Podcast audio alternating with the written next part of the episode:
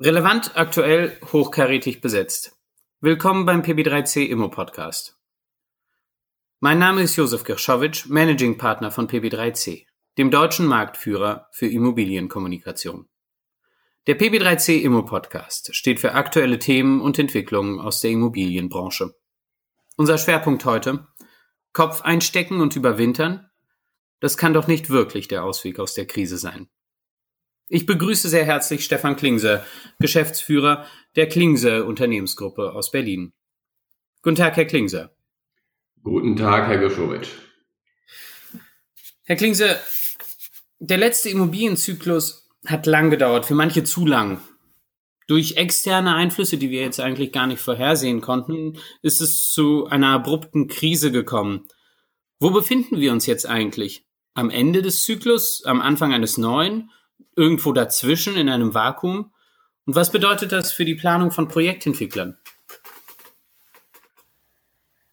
Ich glaube, wir müssen das Thema Krise jeweils unterscheiden. Wir haben in den letzten 30 Jahren vier Krisen gehabt, die ich auch erlebt habe. Und ich habe die erste Krise, als ich mich selbstständig gemacht hatte, Mitte der 90er Jahre miterlebt. Das war nach dem Mauerfallboom. Das war offensichtlich getrieben durch eine hohe Arbeitslosigkeit und dadurch im Zusammenhang stehende, stehender wirtschaftlicher Verfall.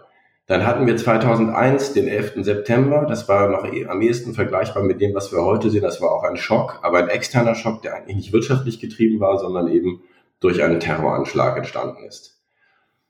Das hat relativ lange gedauert, bis wir uns da erholt haben. Dann haben wir ähm, 2008 ausgelöst durch die Lehman-Insolvenz äh, die Finanzkrise gehabt. Das war tatsächlich eine Finanz- und Bankenkrise und heute mit Corona haben wir einen neuen Fall, bei dem ich eigentlich nicht sagen würde, dass wir einen typischen Zyklus sehen, sondern wir haben ja hier eine spontane Veränderung durch die Maßnahmen, die die Regierung sich gegen dieses Virus überlegt haben und eingeführt haben wie den Shutdown. Das heißt, wir haben hier eigentlich keine Unterbrechung eines Zyklus, sondern wir haben aus meiner Sicht eine Art Neustart, über die wir jetzt nachdenken müssen, bei dem wir aber auch berücksichtigen sollten, dass er sich durchaus unterscheidet von dem typischen Immobilienzyklus. Wenn ich mir das ansehe, haben wir diese lange Boomphase seit 2008 bis heute erlebt, im Wesentlichen durch den Zinsmarkt. Das scheint mir der Haupttreiber gewesen zu sein bei den Immobilienpreisen und der, der Entwicklung dieser immer wieder steigenden äh, Erlöse im Exit beim Verkauf von Immobilien bei sinkenden Renditen. Das heißt also, wir haben diesen Yield Shift erlebt. Das ist das, das eine. Dieser Yield Shift schien mir so oder so ein wenig an seine Grenze gekommen. Das ist richtig. Andererseits ist es aber so, dass das niedrige Zinsniveau uns erhalten bleibt. Und was wir auch, was ich auch sehe, ist, dass wir in den Aktienmärkten wiederum Einbrüche haben. Das heißt also, die Nachfrage nach einem relativ sicheren Renditeprodukt bleibt aus meiner Sicht ungebrochen. Das bedeutet zunächst mal natürlich, dass alle sicheren Cashflows wie im Wohnungsmarkt beispielsweise, aber auch im Gewerbemarkt weiter gekauft werden.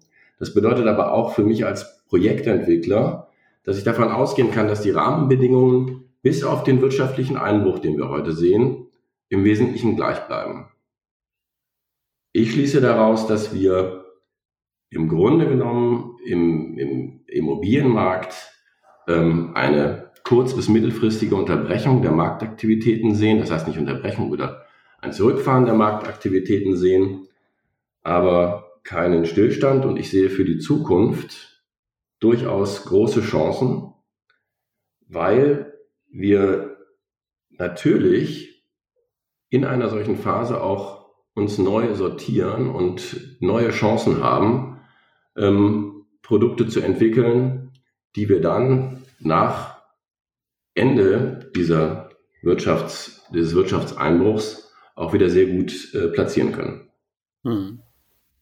Ich habe neulich, neulich mit jemandem gesprochen, der, der hat erzählt von äh, einem eine Geschichte von einem Makler, der jedes Mal bei jeder großen Krise gesagt hat, schick mich bitte in unbezahlten Urlaub. Und wenn die Krise vorbei ist, dann komme ich wieder und in der Zwischenzeit kümmere ich mich um meine Rosen in meinem Garten. Ähm, können Sie das auch den Kollegen empfehlen? Erstmal schlafen gehen und die Krise überwintern? Äh, oder raten Sie davon ab? Und wie gehen Sie selbst damit um? In dieser Situation, in der zunächst mal der Markt einbricht, fallen ja automatisch auch, fällt ja die Nachfrage und damit fallen auch automatisch die Preise. Von daher, ich kann den Makler gut verstehen. Was dann passiert, ist immer das Gleiche an der Stelle, ähm, wo die Verkäufer feststellen, dass sie nicht mehr die Preise erzielen, die sie vor der Krise erwartet haben, wollen sie nicht verkaufen. Damit fallen die, ähm, brechen die Umsätze ein. Und wenn die Umsätze einbrechen, sind natürlich die Makler am stärksten betroffen. Das verstehe ich schon. Auf der anderen Seite bedeutet das aber auch für mich als Projektentwickler und Grundstückskäufer und im Grunde genommen für alle auch wieder Chancen in einem Markt mit fallenden Preisen ähm, äh, günstige Angebote zu erhalten. Und für mich im Grunde genommen als Käufer, ähm, es entsteht einfach ein Käufermarkt, habe ich ein viel größeres Angebot. Das ist ein, ein, der erste wichtige Punkt. Der zweite, für mich als Projektentwickler noch wichtigere Punkt, scheint mir zu sein, dass wir jetzt auch wieder mehr Zeit haben. Sehen Sie, es war geradezu unnatürlich, dass wir in den letzten zwei Jahren als Käufer im Grunde genommen innerhalb von vier Wochen reagieren mussten und ein großes Grundstück anbinden mussten, in der Regel sogar ohne eine harte Finanzierungszusage einer Bank agieren mussten. Auch ich habe das getan, auch meine Projekte äh, noch closen können, aber das ist ja eigentlich ein unnatürlicher Prozess. Es lässt einem nicht die Zeit, ein, ein, ein Grundstück und eine Projektentwicklung, bevor man sich ähm, ein, ein Grundstück kauft, ausreichend zu prüfen und sozusagen gedanklich vorzuentwickeln, Risiken auszuschließen. All das geht wieder. Das heißt also, eigentlich sehe ich das ähm, von zwei Seiten. Die eine Seite bedeutet, ich kann jetzt wieder sicherer agieren und preiswerter einkaufen.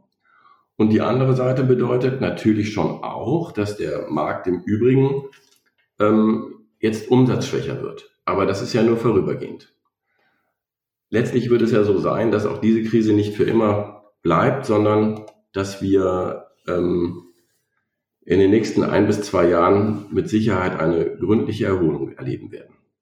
Hm. Sie, Sie sprachen gerade eben die Einkaufspreise ein. Wie ist es denn mit den, mit den äh, Herstellungskosten? Ähm, wie, wie, wie schätzen Sie das ein oder können Sie da etwas beobachten, ob die Preise nach oben oder stabil bleiben werden oder nach unten? ähm, was, was Baukosten angeht?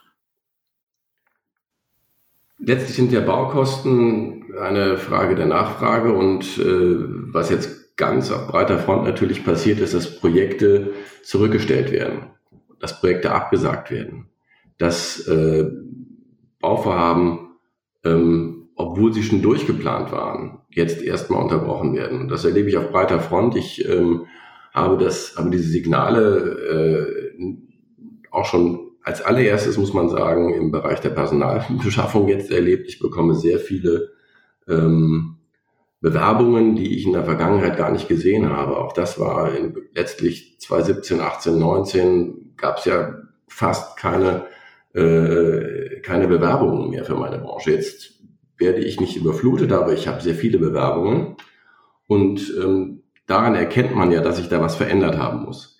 Das ist der erste Punkt. Der zweite Punkt ist das Thema Baukosten. Auch hier gab es ja ein irres Problem in der, in der Beschaffung von, äh, Bau, von, von, von, von Generalunternehmern, von Bauunternehmern, von Bauleistungen aufgrund der gewisserweise entstandenen Überhitzung in den letzten Jahren. Auch da sehe ich einfach ganz klar ähm, sinkende Preise und vor allen Dingen wieder einen viel gesunderen Markt, dass ich nicht mit einem Anbieter auskommen muss, sondern dass ich vielleicht auch mal wieder 10 oder 20 Angebote erhalte für die, für die Gewerke, die ich einkaufen will.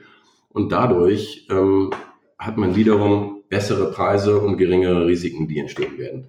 Auch das spricht eigentlich sehr dafür, jetzt nicht die Hände in den Schoß zu legen, sondern sich auf die Zeit nach der Krise vorzubereiten. Und glücklicherweise haben wir Projektentwickler ja Zyklen, ähm, vom Beginn der Planung bis zur Fertigstellung, die eben zwischen zwei und vier Jahren liegen, je nach Größe des Projekts. Das heißt also, ich gehe fest davon aus, dass wir oder dass ich mit Projekten, die ich jetzt auch aktuell gerade neu begonnen habe, ähm, in circa ein bis zwei Jahren in den Markt kommen kann und dann auch hier weniger Wettbewerb sehen werde. Nun verändern sich ja gerade äh, durch die Situation, dass wir im Homeoffice alle sitzen, fast die ganze Zeit, ähm, verändert sich ja auch der Bedarf an Büro- und Gewerbeflächen. Ähm, wenn Sie sagen, dass Sie jetzt etwas planen, kann man da überhaupt berücksichtigen, wie der wie die Anforderung und wie die Nachfrage sein wird nach der jetzigen Krise? Plump gesagt, brauchen wir noch Büro- und Gewerbeflächen? Die Frage stellt sich natürlich.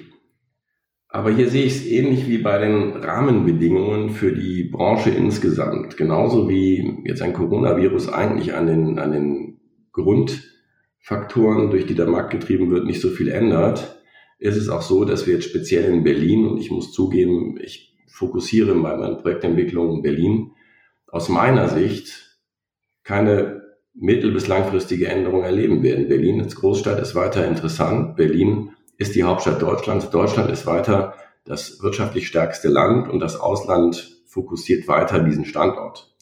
Das ist für mich bezogen auf Berlin erstmal eine wichtige Aussage. Das heißt, wir werden in Berlin auch weiterhin eine Konzentration von New Economy und äh, auch von international tätigen Unternehmen, die hier, siehe Siemens, sich wieder stärker konzentrieren wollen, erleben. Und mit dem, mit dem Ende einer äh, Rezession oder eine, eines Wirtschaftseinbruchs wird sich dann das hier auch wieder sehr schnell erholen. Und an der Stelle kann ich nur sagen, wenn wir wieder neue Jobs schaffen, dann ist das der stärkste Treiber auch für Büroflächen. Und von daher gehe ich davon aus, dass Büroflächen weiter nachgefragt werden. Zweiter Punkt in Bezug auf diese Asset-Klasse ist die Diskussion über Homeoffice. Das Thema Homeoffice ist natürlich nicht irrelevant, aber ich glaube, es gilt für fast alle, die ich gesprochen habe zu dem Thema, dass sie sagen, Homeoffice ist übergangsweise auch eine Möglichkeit. Es ersetzt aber eigentlich nicht die persönliche Präsenz und es ersetzt auch nicht ähm, die Effizienz eines Büros, in dem man die Möglichkeit hat, direkt zu kommunizieren, Aufgaben zu äh, besprechen, Lösungen zu erarbeiten, aber auch Aufgaben, äh, Themen, Themen einfach sehr schnell zu organisieren ich bin fest davon überzeugt, dass das Thema Büro absolut weiter, weiterhin seine Bedeutung behalten wird. Das zum Thema Büro, da glaube ich fest daran, dass dieser Markt sich weiterentwickelt wird. Wir werden jetzt ein bisschen äh, ein Jahr eine etwas ruhigere Phase in der Nachfrage sehen. Unternehmen überlegen sich, ob sie jetzt äh, sich vergrößern wollen, wachsen wollen. Aber wenn die Unsicherheiten durch äh, die Corona-Krise ähm, beseitigt sind, dann wird es auch wieder ein entsprechendes Wachstum geben. Da bin ich ganz klar.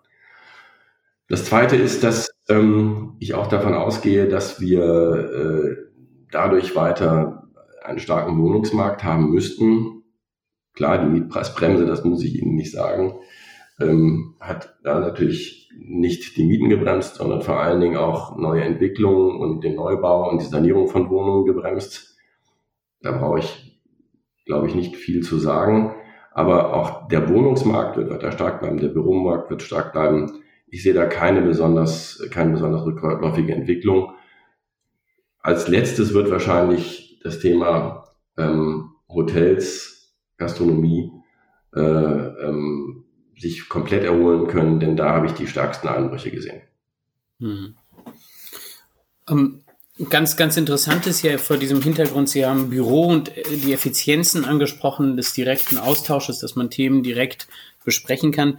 Das heißt, möglicherweise führt es zu einer Renaissance des Büros als, als Forum, als, als Raum, in dem man, als halböffentlicher Raum, in dem man sich austauschen kann, in dem man sich trifft, äh, um die kurzen Wege und die Vorzüge des persönlichen Gesprächs zu nutzen. Verstehe ich Sie da richtig? Absolut, das ist äh, absolut richtig und wir sehen ja auch gerade bei der Entwicklung von Büroräumen, dass ähm, der Anteil an Gemeinschaftsflächen, in denen eben Kommunikation stattfindet, immer größer wird und dass er einen größeren Fokus hat. Ich begleite jetzt das Thema New Economy und die Entwicklung von Flächen für deren Anforderungen seit fast 15 Jahren. Und der erste Trend war, dass wir gesehen haben, dass es keine Zellenbüros mehr gibt, sondern dass wir in Richtung Großraumbüros gelaufen sind. Was zwei Gründe hatte. Das eine ist eben das Thema Kommunikation, die direkter stattfinden kann, auch die Übersichtlichkeit. Was machen die Kollegen eigentlich? Das zweite ist aber auch natürlich eine gewisse Flächeneffizienz, die dort entsteht. Und das dritte, was ich gesehen habe, dass durch die, das Zusammenrücken eigentlich der Arbeitsplätze im Großraum einerseits, auf der anderen Seite auch Flächen in Anführungsstrichen frei geworden sind für Gemeinschaftsflächen. Also wenn ich für, für äh, One Football oder für äh, Gamebird oder ähnliche Unternehmen äh, Flächen entwickelt habe, dann waren da Gemeinschaftsflächen absolut wichtig, immer eigene Cafés zu haben, äh, Flächen, wo Tischtennis, Fußball gespielt werden kann im Büroraum, aber eben ähm, große Tische, an denen man sitzt, äh, Sitzlandschaften, alles lädt da zur Kommunikation ein und da haben Sie vollkommen recht, der Trend ist unbestritten. Ich habe jetzt gerade ein aktuelles Projekt, was wir im Februar gekauft haben, auf dem Tisch. Dort widmen wir ein eigenes Gebäude ähm, diesem Thema und das nennen wir Community Hall. Und da geht es genau darum, dass sich im Grunde genommen aus dem Umfeld, aus den umgebenden Büroräumen und es sind auch Räume für Forschung und Entwicklung dabei, dass man sich dort treffen kann, dass da dort Kommunikation stattfinden kann, dass das Thema Anonymität komplett aufgehoben wird. Und das können Sie mit einem Homeoffice nicht darstellen.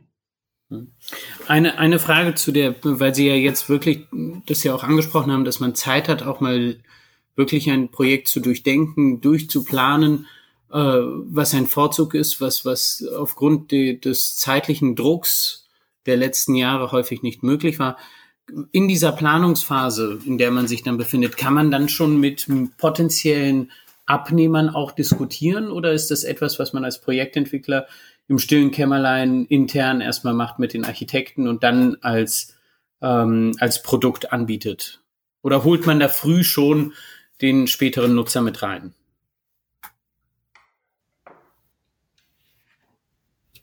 Zunächst mal ist es so, dass ich oder Projektentwickler, glaube ich, generell sollten das tun, ähm, erstmal davon ausgehen, welchen, welches Volumen, welche ganz schlicht Art und Maß der Nutzung man eigentlich beim Grund, Grundstück unterbringen kann. Daraus leitet sich ja erstmal ab, welche Optionen man hat. Nur in der Projektentwicklung muss man zunächst mal versuchen, sich sozusagen diesen Rahmen zu sichern und dann ein Maximum an Flexibilität aufrechtzuerhalten im Planungsprozess. Das bedeutet also für Büroflächen ganz konkret, das ist auch nichts ganz Neues, dass man darauf achtet, dass man ähm, sowohl Open Space als auch Zellenbüros darstellen kann, dass man aufgrund der Deckenbelastungen auch in alle Richtungen gehen kann, sodass auch Light Industrial möglich wäre. Ähm, man muss einfach schauen, dass man Gebäude erstmal so strukturiert und aufsetzt, dass sie sämtliche Nutzungen zulassen. Die Diskussion mit etwaigen Nutzern ist natürlich je früher, desto besser sehr hilfreich. Nun ist es aber so, dass wir unterscheiden müssen, ob wir ein Haus für einen Eigennutzer entwickeln. Dann ist es natürlich klar, dann kann man äh, sehr, sehr früh in die Details einsteigen und in die konkreten Nutzungen einsteigen oder ob wir mit einem Multitenant-Gebäude, und das ist ja der Regelfall bei den Projekten, die wir entwickeln, dass wir Häuser äh, als letztlich Exit nachher für, für Investoren entwickeln, die nach Cashflows suchen, da reden wir mit Mietern und der Markt für Vermietungen bewegt sich eben irgendwo zwischen 0 und 24 Monaten vor Fertigstellung. Das ist aber in der Regel auch die Bauzeit und in der Regel eben auch im Grunde genommen der frühestmögliche Zeitpunkt, also diese 24 Monate vor Fertigstellung, der Zeitpunkt, wo man eine Baugenehmigung hat. Also das ist nicht ganz einfach, das übereinander zu legen, aber tatsächlich ist es natürlich so, dass man diese speziellen Anforderungen dann auf die Zielgruppe zuschneiden muss. Und das passiert erstmal abstrakt, indem man weiß, wie will man eigentlich sein Projekt positionieren. Da kann man schon vieles vorbereiten und zweitens dann konkret mit dem eigentlichen Nutzer. Ein Thema, das mich da interessiert, ist die Finanzierungsseite. Ähm, wenn Sie sagen, die, die Planung muss, muss so kreativ sein, dass sowohl Zellenbüros, also Großraumbüro schnell in Zellen umgewandelt werden kann. Zellen, aber wenn, die, wenn die Nutzung das auch äh, erfordert, auch äh, rausgeworfen werden können zu einer großen offenen Bürolandschaft. Ähm, wie ist es bei den Finanzierern, wenn Sie mit denen reden? Sind die auch offen für jegliche Form und sagen, wunderbar, das können wir so und so nutzen, deswegen unterstützen wir das? Oder erwarten die eher strengere Vorgaben, damit sie das einfach clustern können und sagen können, hier steht ein Bürogebäude mit äh, äh Büro mit Büroräumen und hier haben wir ein, äh, eine Entwicklung, die eher in die moderne Coworking-Atmosphäre geht. Da ist meine Erfahrung ganz schlicht. Banken haben auch Spezialisierungen und äh, es gibt Banken, die sich eben auf Bestandsimmobilien spezialisiert haben, aber es gibt eben auch viele Banken, glücklicherweise auch Hypothekenbanken, die sehr viel von Projektentwicklung verstehen und auch von gewerblicher Projektentwicklung entstehen, verstehen. Und ähm, wenn Sie da die richtigen Gesprächspartner und äh, Banken haben, dann haben die absolutes Verständnis dafür, dass man bei der Projektentwicklung flexibel bleiben muss und nicht heute festlegen kann, dass wir ein Standardbürohaus mit 2000 Zellenbüros bauen, sondern dass wir nach hinten raus auf den Nutzer orientiert ähm, sein Projekt entwickeln. Und da sehe ich eigentlich kein Problem. Was Banken brauchen, und das ist der Rahmen, in dem wir uns als Entwickler bewegen müssen, sind letztlich ähm, drei Dinge. Das eine ist, sie brauchen ein festes Budget. Das heißt also, die Gesamtkosten werden bei einer Finanzierung ganz zu Anfang festgeklopft und dieses Budget ist eigentlich fast unveränderlich. Natürlich kann man das hinten raus nochmal ändern, wenn sich in der Projektentwicklung, aber das Wesentliche ist ändert, was das auch äh, rechtfertigt. Das zweite sind natürlich die Mietpreise, die man in Ansatz bringt. Auch die werden als äh, feste Größe ähm, in die Projektentwicklung von der finanzierenden Bank eingezogen. Daran kommt man nicht so richtig vorbei. Und das Dritte ist natürlich ähm, die Gebäudequalität, die man letztlich im Rahmen der Projektentwicklung auch von vornherein festlegen muss. Das sind Themen, äh, die die Banken aber auch gut begleiten, finde ich. Und ähm, da gibt es natürlich diese Rahmenbedingungen, aber man kann da gut flexibel agieren. Und ähm, das hat sich allerdings auch in den letzten, wie soll ich sagen, 20 Jahren sehr positiv entwickelt. Lieber Herr Klingse, vielen Dank für Ihre Zeit und Ihre Impulse. Liebe Zuhörer, vielen Dank für Ihre Aufmerksamkeit. Empfehlen Sie den PB3C Immo Podcast weiter und teilen Sie über die sozialen Netzwerke. Liken Sie, kritisieren Sie, schicken Sie Fragen. Mein Name ist Josef Gershowitsch. Ich freue mich, Sie bald wieder begrüßen zu dürfen.